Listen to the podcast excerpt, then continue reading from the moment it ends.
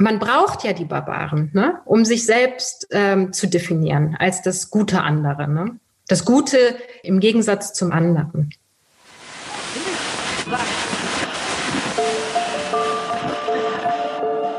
Herzlich willkommen zu Hansa Rauschen, dem Literaturpodcast des Hansa Verlages. Mein Name ist Florian Kessler. Hier sprechen alle zwei Wochen Lektorinnen und Lektoren mit Menschen aus der Welt der Bücher, mit Schreibenden und Lesenden, mit Leuten von anderen Verlagen und aus dem Haus. Es geht um alles, was in Bücher passt und außenrum passiert. Und das ist wirklich nicht wenig. Willkommen zur 47. Folge von Hansa Rauschen. Willkommen zu einem Gespräch mit der Schriftstellerin Asal Dadan. Asal wurde 1978 in Teheran geboren, aber über dieses Teheran kann sie nur in Ableitungen erzählen. Als sie noch sehr klein war, flohen ihre Eltern mit ihr nach Deutschland. Von dieser Erfahrung oder auch Nichterfahrung der Flucht als kleines Kind erzählt Asal Dadan im ersten der zehn Essays, die unter dem Titel Betrachtungen einer Barbarin in diesen Wochen bei Hoffmann und Kampe erschienen sind und die gerade viel gelesen und diskutiert werden. Ich habe mit ihr darüber gesprochen, was es mit diesem Titel auf sich hat, was es für eine Biografie bedeuten kann, wenn signalisiert wird, man sei anders, gehöre nicht zu einer bestimmten Kultur oder Zivilisation und davon ausgehend über viele andere Dinge rund um Identität und die Weise, wie wir alle miteinander umgehen. Viel Spaß mit dieser schönen Folge von Hansa Rauschen.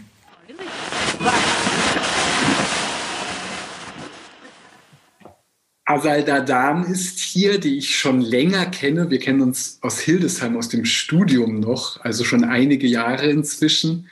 Und sie ist nicht alleine hier, sondern mit ihrem Buch Betrachtungen einer Barbarin. Und dieses Buch kannte ich vom Namen und auch vom Inhalt her schon einige Jahre. Du hast mir irgendwann davon erzählt, Asal. Und ich glaube, dass du davon so erzählt hast, dass es genau mit diesem Titel Betrachtungen einer Barbarin anfing. Das war nicht einfach ein Titel, der irgendwann da drauf geschüttelt wurde und irgendwie zufällig entstand, sondern ich glaube, der hatte große Bedeutung, der hat das Ganze irgendwie mitgetragen. War das so? Und wieso war dieser Titel vielleicht so etwas wie eine Galionsfigur oder so etwas? Ja, hallo Florian. Das ist echt schön, äh, dass ich jetzt hier mit dir darüber reden kann, weil du irgendwie auch schon ganz früh dabei warst, aus der Ferne zumindest. Ähm, ja, genau. Ich habe mit dir das erste Mal, glaube ich, über dieses Buch gesprochen. Da gab es nur zwei Texte. äh, und oh, die ja. vage Idee dieses Bandes ähm, und den Titel, den gab es tatsächlich sehr früh. Ganz am Anfang hatte ich noch an Ansichten einer Barbarin an, als Hommage an Böll ähm, ähm, gedacht, äh, weil ich die, weil ich das interessant finde, sozusagen die Meinung oder die, die Betrachtungen und Ansichten von jemandem, von dem man äh, nichts hören will und gemeinhin nichts hört. Ne? Also außen vor, also der Clown, was hat der für Ansichten? Ne? Äh, ich fand dann äh, die Alliteration schöner und, und wollte dann auch nicht zu BRD-tümelnd werden ähm, und habe mich dann für die Betrachtung einer Barbarin entschieden, weil da auch nochmal mitschwingt, dass die Barbarin selber betrachtet werden kann. Ne? Also das, das könnte man ja auch so lesen. Ja, ähm, beides geschieht ja auch im, im Buch, oder? Genau, also es gibt immer diesen Wechsel zwischen ähm, der Auseinandersetzung mit der Außenwirkung, äh, wie, werde, wie wird diese Barbarin oder dieses Ich wahrgenommen und was hat sie für Weltbetrachtungen und, und, und so. Und ähm, das mit der Barbarin ist angelehnt äh, an, ja, an ein Gedicht und an einen Roman, Warten auf die Barbaren ähm, die ich sehr liebe. Also die Lektüre dieses Romans war wirklich, ähm, das hat mir den Kopf weggesprengt. Ja, ich habe es wirklich geliebt.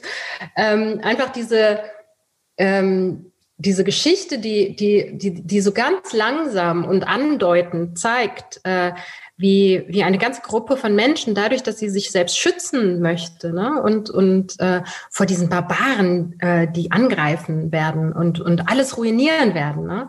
ähm, wie sie dann plötzlich selber komplett barbarisch werden, ins Barbarentum fallen, ne? so langsam und, und, und es selber nicht wahrnehmen. Das hat mich total interessiert, ähm, weil in dem Gedicht ja von Kafafis die Barbaren auch nie auftauchen, ja, also die kommen nie. Und dann sagen die Leute, was machen wir jetzt? Das war immerhin ne, äh, eine Möglichkeit für uns, hier einen Sündenbock zu finden. Ähm, Und äh, darum, und ich hatte das Gefühl, dass äh, alle diese Texte zurückgeführt werden können auf diese, dieses Bild. Ne? Ähm, das, weil, weil oft ja auch der Eindruck entsteht bei diesem Buch, dass, dass die Texte sehr lose zusammenhängen oder man fragt sich so, was ist eigentlich der rote Faden? Und, und das ist für mich so ein bisschen der rote Faden des, des Buches.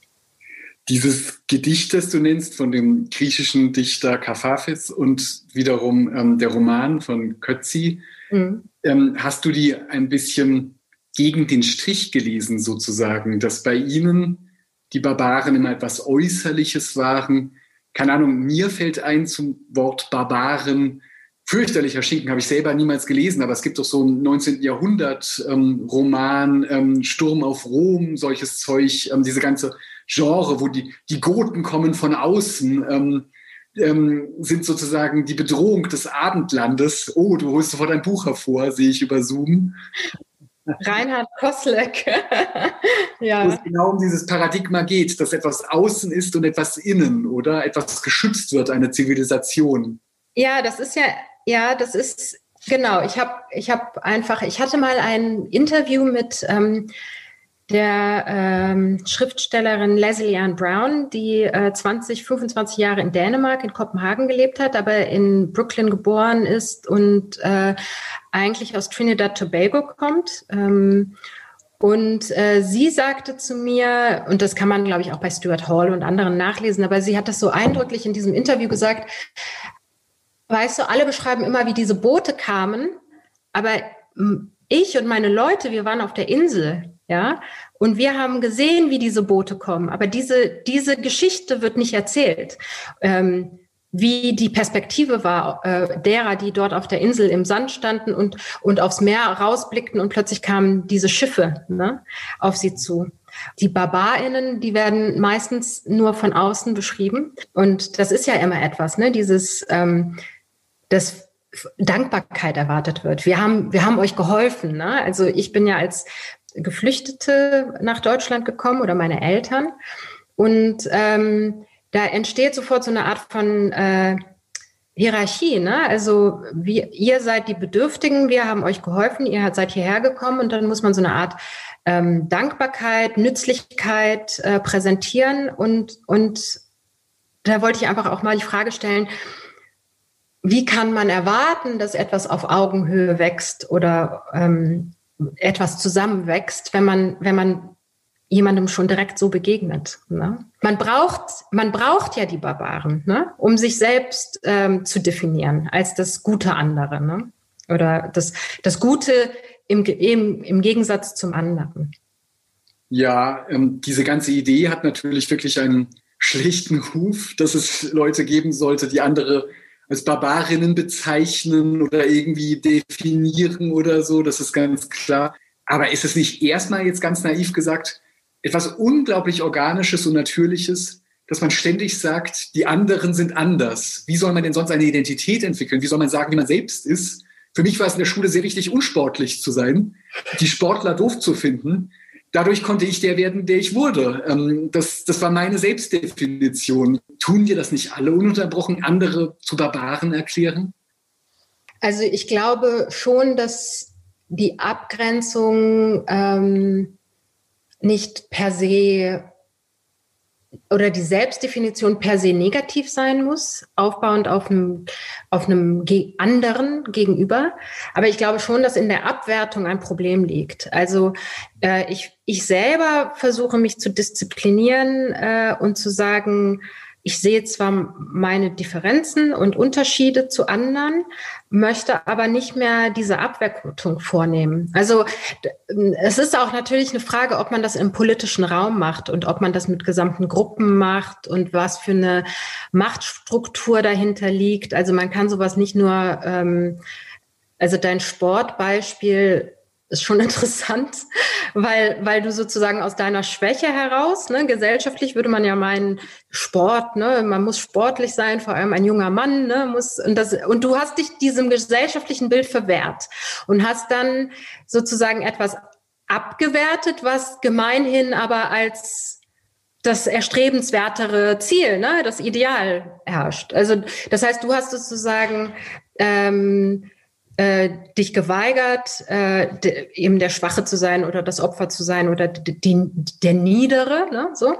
Und, und, äh, und das ist ja dann eigentlich eine Art, ein Akt der Rebellion gegen, gegen den Mainstream, gegen das Herrschende, ne, gegen das herrschende Männerbild oder Jungenbild oder äh, der, äh, von dem, was maskulin sein soll. Ne? Äh, und das ist, das ist was anderes. Das ist, ähm, wenn, wenn die Machtstrukturen anders sind, also wenn du sozusagen die Supersportkanone gewesen wärst, ja, und du hättest dann plötzlich angefangen, alle, die ähm, nicht so gern Sport machen oder nicht so gut sind darin, plötzlich äh, äh auszugrenzen und als ähm, minderwertig zu betrachten, dann kannst du ja schon sehen, ne, dass, dass das was anderes ist. Ich wollte das Beispiel nicht überstrecken, das, weil ich da eigentlich einen ganz gesunden Set oder sich gesund anfühlen Set, das ist ja, glaube ich, immer die Sache von, von Dingen drin war und das jetzt gar nicht so ein Akt des politischen Reclaimens war, ähm, wie ja, glaube ich, ganz häufig geschieht bei solchen Identitätsgruppen. Und das wahnsinnig Interessante an deinem Buch ist jetzt, glaube ich, dass es in deinem Buch so wenig um Gruppen geht letztlich. Ich finde sehr, sehr interessant an dem, was du da versuchst, ist es ja eben auch nicht die Betrachtung der Barbaren oder so etwas. Es ist gar nicht, dass du dafür andere mitsprichst oder so, sondern ich glaube, du hast eine Form gesucht, dass du sehr individuell über dich schreibst. Also wirklich in, in der klassischen Montesquieu'schen Art des Essays, wo man den verschlungensten, kleinsten Faden nachgeht. Dadurch kann es gar nicht eine Geschichte werden, wo du für andere sprichst, sondern wir können nur ganz, ganz viele kleine Differenzen zu anderen Menschen, zu Erlebnissen, zu Szenen werden. Ist das sozusagen etwas, wodurch man es schafft, aufzulösen, dass gesagt werden könnte, Asal ist die und die, die gehört zu der und der Gruppe, sie ist so und so, das ist barbarisch oder das ist so und so. Ja, das ist sehr gut beobachtet. Ähm, und ich glaube, das ist tatsächlich etwas, wo ich natürlich reingewachsen bin und erstmal äh, selber wahrnehmen musste. Also es hat lange gedauert, bis ich das überhaupt an mir selber wahrgenommen habe, dass ich ähm, mich kaum Gruppen zugehörig finde, weil ich auch so vereinzelt aufgewachsen bin. Also wir hatten keinen Kontakt zu ähnlichen, also zu Menschen mit ähnlichen Biografien. Also ähm, das heißt, da hat sich eh nie so ein Gruppengefühl für mich äh, entwickelt. Ähm, das ist, glaube ich, auch etwas Spezifisches für, für das politische Exil, also für Menschen im politischen Exil. Ähm, und das ist mir total wichtig, einerseits dass, und das ist, glaube ich, für mich auch ein Marker von guten Essays, dass ähm, wenn, sie, wenn man vom Persönlichen ausgehend schreibt oder von sich selbst ausgehend, dass man diszipliniert genug ist, ähm, zu, zu sagen, ich will aber gar nichts über mich erzählen. Ähm, nicht ich bin das Besondere, sondern ich versuche, ausgehend von etwas ganz Abstraktem, ganz Komplizierten, Gesellschaftlichen, ähm, auf dieses ganz kleine Ich, ja, zu verweisen und zu sagen, so empfindet dieses Ich das oder so wirkt sich das auf dieses Ich aus. Und, und einfach ein beispielhaft eine Möglichkeit, ein Angebot machen, zu sagen, so kannst du es auch betrachten oder so, das sind diese, ja, wie du sagst, diese kleinen Pfade. Guck, guck mal auf diesen kleinen Pfad. Ne? Vielleicht kannst du ja auch doch ein bisschen gucken und, und dir mehr Bewusstsein darüber, dass es ganz viele unterschiedliche Pfade gibt. Und ähm, darum war es mir auch so wichtig, dieses Buch als Essaysammlung zu schreiben und nicht als Kurzgeschichten oder Roman oder Sachbuch, ähm, weil ich tatsächlich diese persönliche, also dieses persönliche unbedingt drin haben wollte, auch um mich nicht ähm, moralisierend äh, irgendwie so auf den Podest zu stellen, die Agora, ne? Also, ähm, sondern einfach zu sagen, ich, ich weiß es auch nicht besser, aber das sind so die Gedanken, die ich mir mache drumherum. Ne? Ja, das ist eine sehr schöne Form. Ich weiß es nicht besser. Ähm, also eine schöne Formel und ähm, gleichzeitig eben auch generiert das dann ja diese Form, dass man in Abschnitten erzählt, einzelne Episoden aus seinem Leben hat. Und das Buch lässt sich tatsächlich schönerweise sehr schlecht nacherzählen, weil es eben ganz, ganz viel Verschiedenes ist. Es ist wie so ein Kaleidoskop eigentlich, dass sich immer wieder so neue Konstellationen ergeben. Es geht mit einer ganz einfachen Geschichte letztlich los. Ich weiß gar nicht, ob man das ein Essay nennen kann, dass erstmal nur einfach der Fakt da ist, ähm, wie du nach Deutschland gekommen bist, zu welchem Zeitpunkt, ob du dadurch eigentlich den Status von einer geflohenen Person hast, wo deine Heimat ist, weil du eben sozusagen ohne Bewusstsein aus dem Iran nach Deutschland gekommen bist mit einem Jahr. Und dann geht's aber schon weiter. Dann kommt schon die nächste Schicht oder die nächste Assoziation, der nächste Gedankensplitter dazu, fügt sich dazu. Und es gibt eben verblüffend viele solche Ebenen und so weiter. Und dadurch ähm, kann der Text tatsächlich gar nicht ähm, jemals stabil behaupten, dass irgendetwas so ist, wie, ähm, es allgemein angenommen werden würde. Und ist das aber gleichzeitig dann letztlich auch so etwas wie eine Polemik gegen alle anderen Formen von Schreiben, wo viel heftiger gesagt wird, so und so ist die Welt eingerichtet, ähm, ich gebe hier den großen Roman darüber ab oder die Streitschrift oder so. Diese Form ist ja ungewöhnlich, zumindest im deutschsprachigen Bereich, dass man auf eine solche weiche, ähm, sich eben so entlang rankende Art und Weise schreibt. Ich weiß es nicht. Ich lese gerne äh, sehr staubtrocknet äh, Sachbücher und ich liebe Romane, ich liebe die Lyrik. Was ich schon denke, ist, dass die Form, wenn du ein politisches Bestreben hast, dass die Form auch politisch ist, ja. Und dieses Buch ähm, empfinde ich als, als ein Fragment in so einer Art von Denkraum, ja. Also ich denke mit anderen, die ich ja auch zitiere in diesem Buch ähm, und habe auch einige nicht zitiert, die aber gedanklich mit reingeflossen sind und so. Und ich würde mir einfach wünschen und ich glaube, das ist einfach auch die Zukunft für wirklich ein gutes Zusammenleben, wenn man ein bisschen ja ähm, weniger den Anspruch hätte, dass eine Person die Antworten hat oder jetzt den Weg führen muss und die Theorie jetzt perfekt interpretiert hat, sondern wenn man äh, das so ein bisschen öffnet. Ich wünsche mir einfach mehr ähm, Fragilität und Offenheit und, und äh, auch an, also einen Willen des richtigen Austauschs. Ne? Ich habe das Gefühl, alle kommen so mit ihren vorgefertigten Meinungen irgendwo hin und, und dann ist es wie so ein Battle und äh, wer gewinnt. Ja, aber ähm, darum geht es mir einfach wirklich nicht. Und was jetzt ein bisschen zu tun hat mit dem, was du gerade sagst darüber, dass es so eine Form von Nachdenken geben könnte, wo man viel konstruktiver mit anderen Gedanken umgeht und mit anderen Ansätzen und ähm, das alles viel stärker verbindet. Ob es nicht eigentlich viele Bücher geben müsste, die quasi Betrachtungen der Barbaren heißen müssten, sind das sozusagen sehr exklusive Erfahrungen, die du machst? Oder ist das sozusagen etwas, ähm, sind letztlich viele Leute diese Barbaren, Barbarinnen? Ich glaube, wir, wir können immer alle in einem Moment dazu werden. Ja, also entweder weil wir ähm, plötzlich in diesen in diese Vorstellung kommen, dass etwas Fremdes uns angreift und dann plötzlich in so eine Ablehnung reingeht, die, die uns vielleicht zu ja, unmenschlichen, abwehrenden ähm, Reaktionen verleitet. Das ist dann sozusagen das Barbarische, ne, was ich so anspreche. Aber klar sind wir alle auch fremd für eine andere Person. Ja, also wir sind uns alle fremd. Und ähm, das schreibe ich ja auch im Buch. Also die Möglichkeit, in, in, in jemandem in ein anderer, in einer anderen Person trotzdem diese, das Einzelne wahrzunehmen und wahrzunehmen, dass dieses individuelle Leben für diese Person was ganz Besonderes, das Einzige ist, ja, dass diese Person hat. Da kann ich doch gar nicht dieser Person schon so brutal gegenüber treten, wenn ich mir dessen bewusst bin, ja, dass, dass da ein, ein unendlich wertvolles Leben für diese Person vor mir steht, ja. Ich bin mir nie besonders vorgekommen mit all diesen Geschichten. Also ähm, es ist jetzt keine, ja, keine klassische Biografie vielleicht von einer Deutschen, aber es ist auch keine Ausnahmebiografie. Es gibt ganz viele deutsche Menschen, die solche Leben gelebt haben. Und ich, ich äh, hoffe auch, dass einige Leute dieses Buch lesen und sagen, ach, das, das genau, und das, das habe ich nie in Worte fassen können. Oder vielleicht haben sie es selber schon in Worte gefasst, aber noch nie ähm, veröffentlicht gesehen. Ne?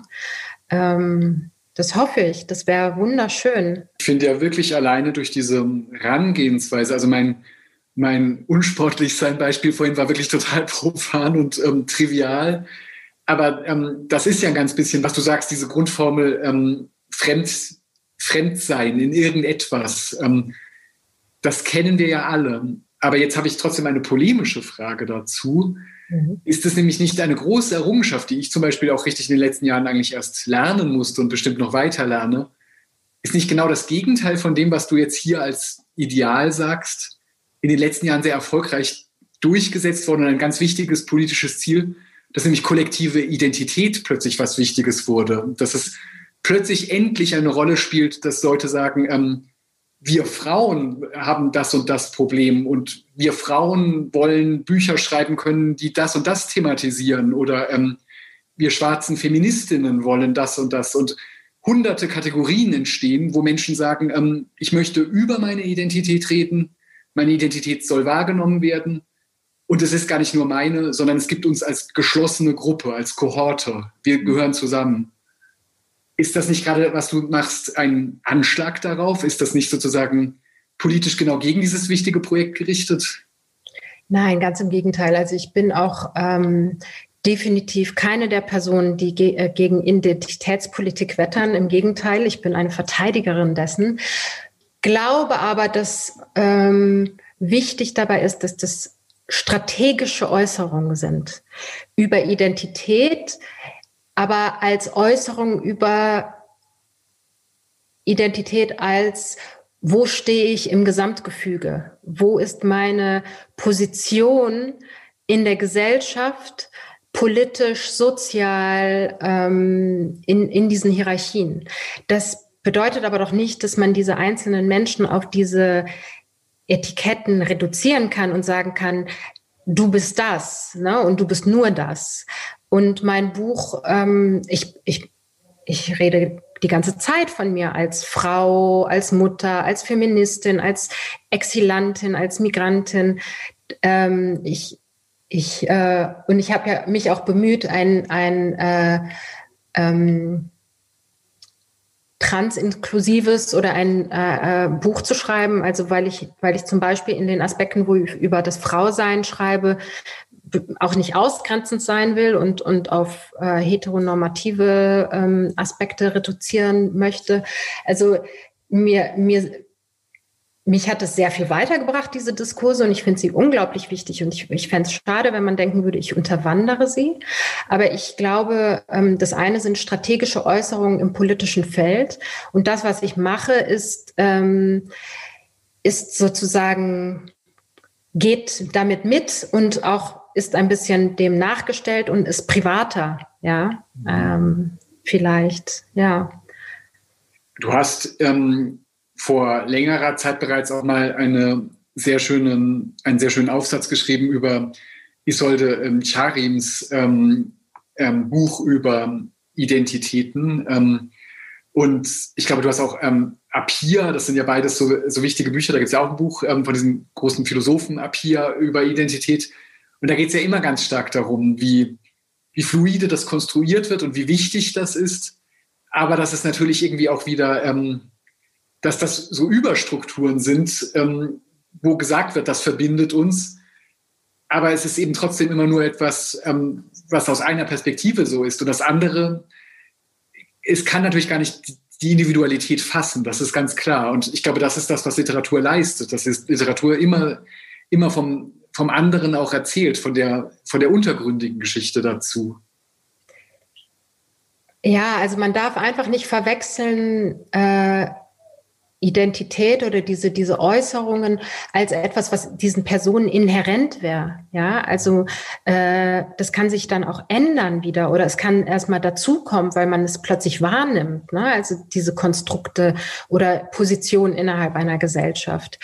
Und ähm, ich, ich schreibe ja im Buch, ich bin, ich bin ja nie gleich. Ne? Also ich bin ja nie die gleiche. Ich bin in bestimmten Kontexten, also wenn ich über Amerika rede, dann bin ich plötzlich die Europäer, ne, die europäisch privilegierte Person mit diesem europäischen Pass und äh, die wie so eine Touristin in, in dieser U-Bahn sitzt. Ähm, mit Leuten, die wirklich arm sind, ja, und, und äh, und ich glaube einfach, es muss ein Bewusstsein dafür geben, dass, ähm, dass das so changierend ist. Ne? Also wie so Vexierbilder fast. Ne? Einmal bin ich privilegiert, einmal nicht privilegiert. Und ich finde es ganz gut, wenn man sich nicht zu sehr festschreibt auf eins. Ich bin äh, ich bin jetzt das Opfer der Gesellschaft und die, die Gesellschaft schuldet mir in allen Momenten etwas. Ne? So, weil ich glaube tatsächlich, dass man nur weiterkommt, wenn man ähm, sich selbst positioniert und sagt, okay, hier bin ich und da, das sind die Momente, wo meine Identität, weil ich eine Frau bin, weil ich eine Migrantin bin, ähm, weil ich Mutter bin, wo mich die Gesellschaft nicht sieht oder nicht richtig respektiert in meinen Identitäten. Aber ich habe diese und diese jene Privilegien und dann kämpfe ich im Grunde den Kampf der Leute, die die noch schlechter dran sind, weil dann gewinne ich doch automatisch sowieso mit dazu. Und ich finde es immer so schade, dass, dass die Menschen immer nur so bis zu ihrer Nasenspitze gucken. Ne? Also sie setzen sich dann für Frauenrechte ein, äh, sind aber nicht daran interessiert, dass Transfrauen auch den Rechten zusteht, zum Beispiel. Ne? Oder sie vergessen, äh, äh, Frauen äh, mit Behinderungen mitzudenken oder so, ja, oder schwarze Frauen. Warum? Weil euer Kampf ist dann eh gewonnen, ja, und dann habt ihr auch noch die Tür geöffnet für andere. Das sind für mich ähm, immer unglaublich schöne Momente im Buch, an dem genau das geschieht, dass so so schillernd, ähm, so plötzlich so ganz andere Konflikte aufgehen und die alle nebeneinander stehen. Dass es eben nicht einfach nur das Buch ist, in dem jetzt der und der Kampf durchgefochten wird oder das und das Problem besteht oder so, sondern alles nebeneinander ist und immer trotzdem von dir eingeordnet wird. Das ist, glaube ich, so eine Kunst. Ähm, letztlich ist das einfach eine Kunst der offenen Augen, dass man eben nicht die eigene Nasenspitze die ganze Zeit vor sich hat, sondern viele verschiedene Elemente und Dinge, wo Diskriminierung herrscht, aber überhaupt auch einfach andere Existenzen sind, andere Leben sind. Ist es nicht eigentlich ein Plädoyer für, für Empathie und für Aufmerksamkeit? Äh, vor einiger Zeit, da war doch so eine Kontroverse um äh, äh, Sibylle Levitscharow, die hatte doch irgendwas gesagt mit, ähm, ich muss da stutzen, da ist mein Befremden, ja. Und ich habe gedacht, ja, aber hör mal, das ist nicht der Moment, wo du dann deinen Text aufschreibst oder deine Rede hältst, äh, sondern das ist der Anfangspunkt du, warum nutzt du dieses Befremden nicht, um dann noch, noch ein paar Runden zu denken, bevor du dich äußerst? Also ich habe das Gefühl, viele Leute haben so diesen Drang, allein schon dieses ähm, Stocken oder ähm, sich zurückgeworfen fühlen auf so eine, ein komisches Gefühl, dass die das schon so wichtig finden zu äußern. Und ich, ich habe in diesem Buch natürlich, ich habe diese Bäume zum Beispiel gesehen oder ich werde konfrontiert mit irgendetwas. Und dann habe ich mir jetzt auferlegt, einfach erstmal die Klappe zu halten. Äh, bleib doch, also man sagt so, sit with it, ne?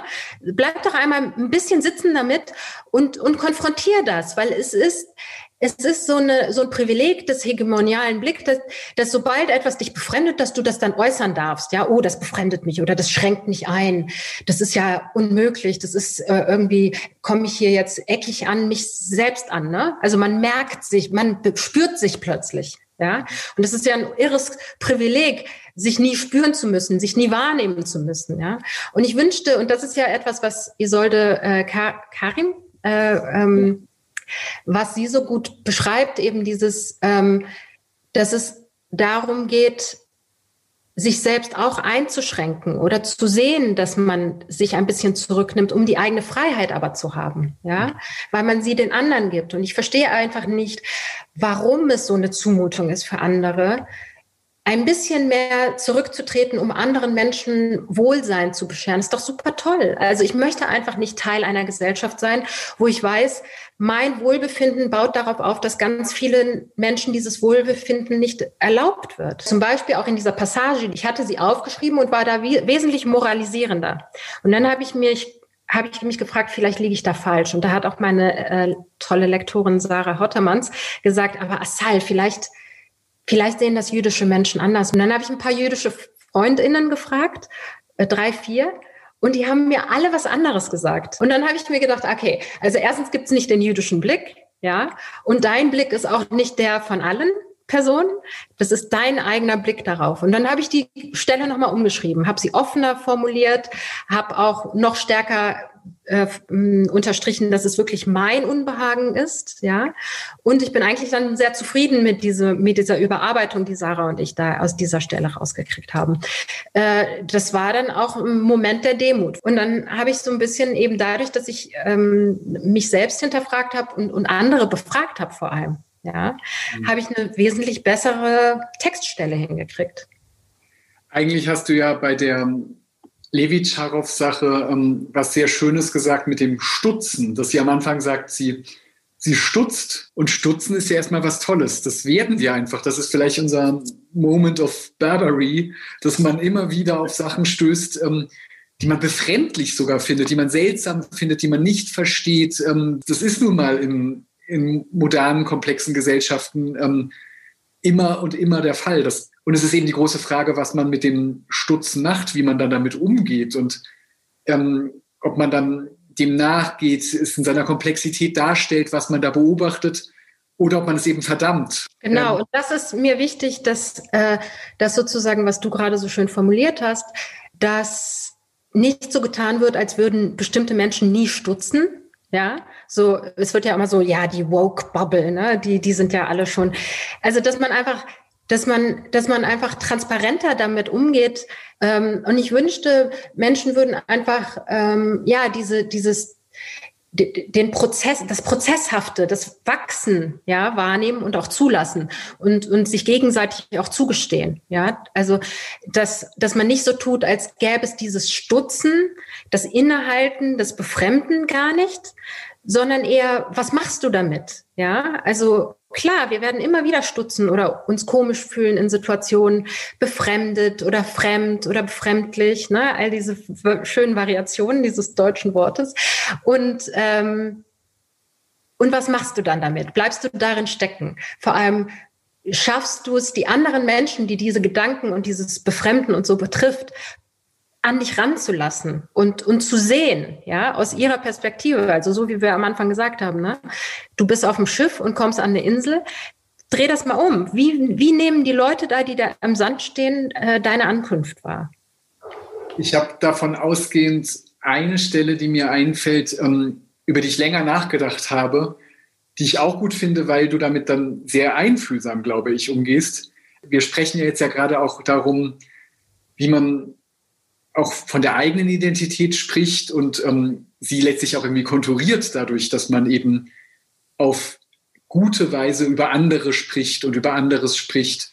Und es gibt einmal einen Essay, der auch stark mit Mutterschaft zu tun hat, wo ähm, die grüne Stadt, ähm, wo du ähm, an ganz unterschiedlichen Beispielen, das ist sehr, sehr schön gebaut und gemacht, ähm, in Vergangenheiten einsteigst und es gleichzeitig letztlich auch um den Faschismus geht und die Geschichte des Faschismus.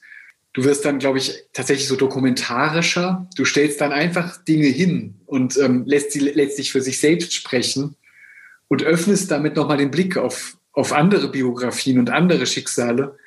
Und das ist auch etwas, was mir wiederum an dem Buch sehr gut gefällt, weil man ja auch ähm, der heutige Essay oder auch solche Essays, wie du schreibst, die sind ja schon auch benachbart zu einer sehr unangenehmen Form, nämlich zu so einem Memoir, das letztlich eine extrem hegemoniale Form ist, würde ich sagen, weil ein Memoir immer sagt, ähm, meine Erfahrung ist so dominant und so zentral, von ihr aus werde ich Pass pro die ganze Welt bestimmen. Also mein, dass ich immer Bauchgrimmen habe, darüber schreibe ich jetzt 200 Seiten und ähm, daraus werde ich alles schließen und ein, ein, ein großes Geflecht der Welt herstellen und so weiter. Und das ist ja eine unglaublich, oder das kann eine unglaublich heftige Machtgeste sein.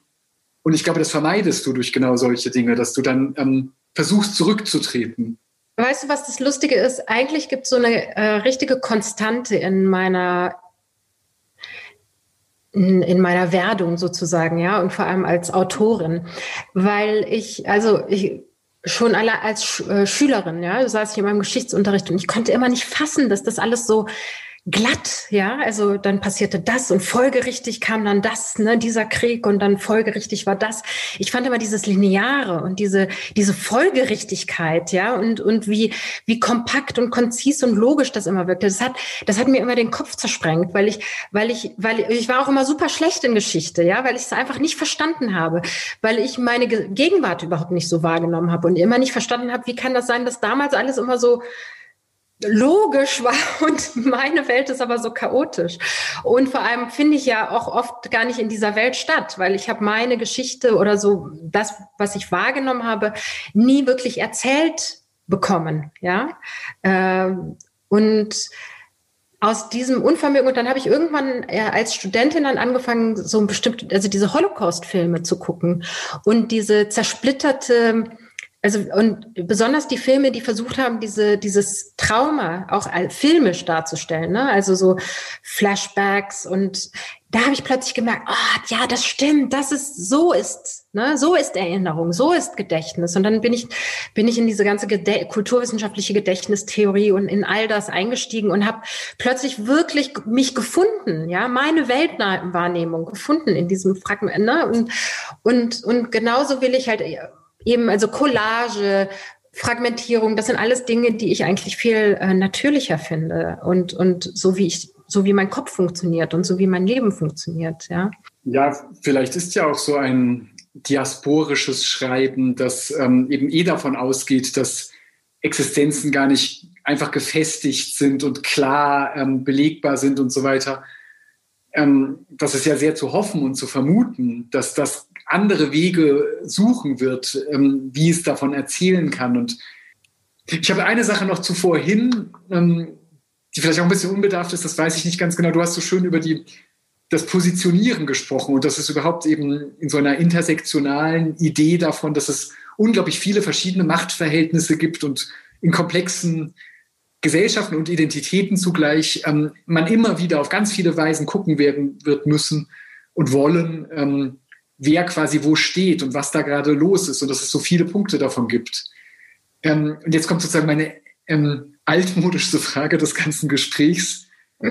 Gibt es eigentlich Momente und wäre das auch etwas, was in Literatur passieren könnte, wo all das nicht gilt, dass man nicht die ganze Zeit nach seiner Positioniertheit sucht, wo Macht keine Rolle spielt, spielt? Gibt es das, keine Ahnung, in Liebe, Freundschaften, Klicken, ähm, vielleicht auch nur in der eigenen Existenz, kann man überhaupt sozusagen im Reinen sein? Weil das andere könnten jetzt ja Leute kommen und sagen, wow, mal wieder so woke und total anstrengend. Alles muss die ganze Zeit auf Machtbalancen durchgecheckt werden. Ist ja schrecklich. Vielleicht ist es aber auch gar nicht so anstrengend, weiß ich nicht genau. Ja, also ähm, da habe ich auch so ein Zitat von C.G. Jung, ne? Willst du ganz sein oder gut? Äh, äh, und diese psychologische Lesart, also sozusagen, dass im Ganzen eigentlich immer die, das Geheuchelte ist, ja. Und das, was du sagst, in der Liebe, also es gibt kaum etwas, wo mehr Macht eine Rolle spielt äh, und auch, äh, weißt du, ähm, äh, also Macht zwischen den Geschlechtern und, und auch Rassismus. Und also es gibt kein sauberes Feld, ja. Und, und äh, ich glaube, wir können eigentlich nur gut zueinander sein, wenn wir das alles beachten und bedenken. Ähm, ich, in, in, der, in der Abwehr steckt eigentlich eher das Gewalttätige, weil man eigentlich sich selbst und andere nicht sieht. Also ich würde, ich finde das eigentlich viel anstrengender, alles zu ignorieren und so zu tun, als könnten wir ähm, ohne das alles leben. Tut mir leid, hate to break it to you, aber es, meiner Ansicht nach geht's nicht ohne, ohne diese Reflexion. Stelle ich mir ja offen gesagt ähm, auch schon so vor, aber ich finde es eben so interessant, dass das so, so sehr klar ähm, postuliert wird in der ganzen Form dran, drin ist. Mir fiel auch noch was ein, was ein bisschen entlegen ist und jetzt ein kleiner Winkelzug, aber ähm, das fiel mir so ein, weil eine unglaubliche Sache an dem Buch und die auch total interessant, die ist auch richtig soziologisch interessant, ist ja deine Mobilität. Ähm, das ist ja ein sehr, sehr interessantes Leben des 21., 20. Jahrhunderts, dass es eben nicht nur einfach starr im Exil ist oder, keine Ahnung, Brecht oder so ist auch natürlich von Land zu Land geflohen. Und mir fiel dann ein, dass es so vor Jahrzehnten inzwischen, also ich glaube, das ist, hat in den 90ern schon angefangen, gab es ja diese Strömung der Afropolitans, die ähm, gesagt haben, ähm, wir entwickeln ein total positives Bild. Also genau das Gegenteil von dem, es gibt kein sauberes Feld, sondern wir sagen erstmal, wir sind keine Opfer, wir sind nicht die Loser, wir sind nicht die ähm, versagenden Barbaren der Geschichte oder so, sondern wir können von Land zu Land gehen, wir leben auf der ganzen Welt, wir können erfolgreich sein, wir sind intellektuell, wir sind sehr, sehr souverän. Und das Interessante ist, dass du eigentlich einen relativ ähnlichen Lebensstil hast, wie du von Land zu Land gegangen bist und so. Aber dass du es überhaupt nicht so siehst, dass dieses ganze Buch eigentlich da nicht davon ausgeht, dass man Herren seines Geschicks ist. Wilde Thesen. Ja, also ich, ich glaube, im, im Akt des Behauptens ist ein Widerstand, ähm, der aber nicht bedeutet, dass man sich nicht dessen bewusst ist, dass das nicht in jedem Moment Wahrheit ist. Ja, also solange in Karatepe und, und in, äh, auf, äh, also in Griechenland und Bosnien und so diese Camps sind, und, und Menschen tatsächlich ihr Leben verlieren, weil sie nicht die richtigen Papiere haben, dann ist das auch einfach ein sehr elitärer, klar kannst du als intellektuelle Person den Koffer nehmen und dann irgendwie ne, sagen, ich ermächtige mich hier und ich wehre mich gegen das Opfer sein. Aber wir, wir können nicht ausblenden, dass es eben Menschen gibt, die zu Opfern werden und zu Opfern gemacht werden und die das nicht verdient haben einfach. Also es gibt nichts, das das rechtfertigt und legitimiert. Das ist eine gute Antwort, ähm, denn in dem Buch geschieht ja genau das, dass es niemals einfach nur den einen Zustand ähm, als richtig darstellt, sondern ununterbrochen auf ganz viele andere Zustände blickt. Und das ist, glaube ich, die Perspektive, das ist mir äh, einfach unglaublich wichtig und es ist mir auch immer wieder wichtig, wenn ich zum Beispiel über mich und meine Position in der Gesellschaft oder dass, dass ich zum Beispiel rassistische Anfeindungen und so erlebe, äh, unterstreiche, ähm, dass ich mir aber dessen bewusst bin, dass, dass ich auch für andere Menschen, ähm, ja, wie soll ich das sagen? Ich will nicht für sie sprechen, aber ich möchte zumindest sie nicht vergessen. Also ich trage auch eine Verantwortung dafür, dass es anderen Menschen gut, gut oder besser gehen sollte. Das ist, glaube ich, eine sehr gute Antwort. Ähm, denn du sprichst ja nicht an ihrer Stadt, aber sie sind eben anwesend. Und das ist, glaube ich, das Wichtige. Sie sind, ähm, sie werden nicht einfach weggeschoben aus den Aufmerksamkeitsspannen heraus. Ja, genau. Also ich bin kein Sprach, also ähm, ich bin kein Sprachrohr, um Gottes Willen. Ne? Findest du denn, da gibt es ja geteilte Meinungen, glaube ich, findest du unsere Literatur und Kultur nicht politisch genug und moralisch genug? Findest du da, das sind ganz unterschiedliche Sachen, aber trotzdem könnte da, soll da mehr sein? Soll es mehr solche Dinge geben? Oder ist das viel zu viel und gibt es da viel zu aufgeheizte Kämpfe um Nichtigkeiten und so weiter? Ja, also ich weiß nicht, was du meinst mit unserer Literatur. Also was ist, also ein Tweet kann schon Literatur sein, ne? Oder oder äh, ein Blogtext. Also die Frage ist, äh, geht es hier um die etablierten Verlage und was sie so publizieren, oder geht es tatsächlich um um das, was ich als Literatur begreife, was da so draußen ist? Ne? Das sind ja schon mal zwei unterschiedliche Dinge. Also klar könnte ähm, auf institutioneller Ebene mehr passieren. Ähm, das glaube ich schon und in den tradierten Häusern und dergleichen. Aber ich glaube, es tut sich ja auch einiges. Also ich finde jetzt zum Beispiel diesen Bücherfrühling, da freue ich mich total, mit was für anderen AutorInnen ich so ähm, jetzt gemeinsam genannt werde und wer alles jetzt ein Buch draußen hat. Das sind tolle Bücher, tolle Geschichten, tolle Menschen. Ähm, und ich glaube nicht, dass es ein zu viel ist, aber schon die Form. Es ist sehr viel konfrontativ. Und so wie du die Frage eben schon gestellt hast, ne, da war schon so ein Entweder-Oder, Pro-Contra. Ähm, und eigentlich möchte ich immer mindestens drei drei Optionen, drei Perspektiven.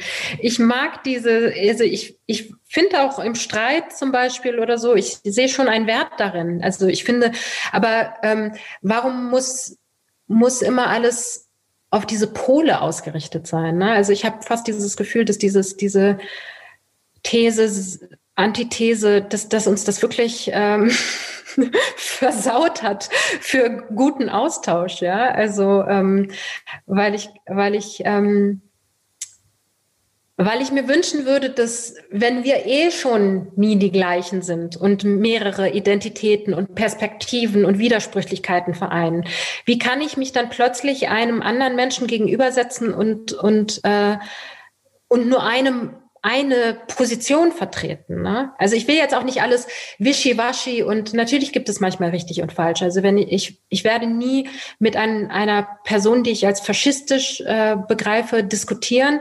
Ja, also ich will jetzt nicht wischiwaschi mich anhören, aber ich glaube schon, dass, dass diese polarisierenden Fragestellungen oder Formate oder ähm, das, es ist zu reduktionistisch. Und eigentlich glaube ich, müsste, müssten wir versuchen heraus oder uns zuzugestehen, dass in dem etwas komplexeren Denken eigentlich das viel entlastender ist. Es ist gar nicht so schwer. Es ist eigentlich viel schwerer, immer alles in diese Pole einzuordnen, ja. So. Anstelle zu sagen, da gibt es so ganz viele ne, Bröckchen auf dem Weg, ja. Das ist doch viel angenehmer. Dann laufe ich da und gucke mir ein bisschen diesen Brocken an und den Brocken und, und anstelle immer alles auf diese Pole zu fixieren. Wow, ich finde, du hast gerade meine Frage auf das Schönste kassiert. Nicht nur dieses paternalistische, ähm, unsere Literatur, whatever, ähm, sondern auch tatsächlich genau dieses ähm, Daumen hoch, Daumen runter, ähm, jetzt mal richtig mit der Faust draufhauen und einfach laut irgendwas sagen. Ich glaube, das ist das, was wir in Diskussionen pflegen sollten, ähm, was überhaupt einfach Kommunikation bedingen sollte, dass es eben nicht dadurch aufgeheizt wird. Und das ist natürlich auch das, was in Literatur eine riesige Rolle spielt. Und deswegen fand ich das auch ein sehr schönes Plädoyer sozusagen für dein Buch, für Betrachtung einer Barbarin. Du und ich glaube, damit bedanke ich mich einfach. Das war ein sehr schönes Gespräch. Das hat mir sehr Spaß gemacht. Mir auch. Ich fand das total toll. Das war es für heute mit dem Podcast Hansa Rauschen. Das waren viele Worte für viele interessante Dinge. Bis zur nächsten Folge und danke fürs Zuhören.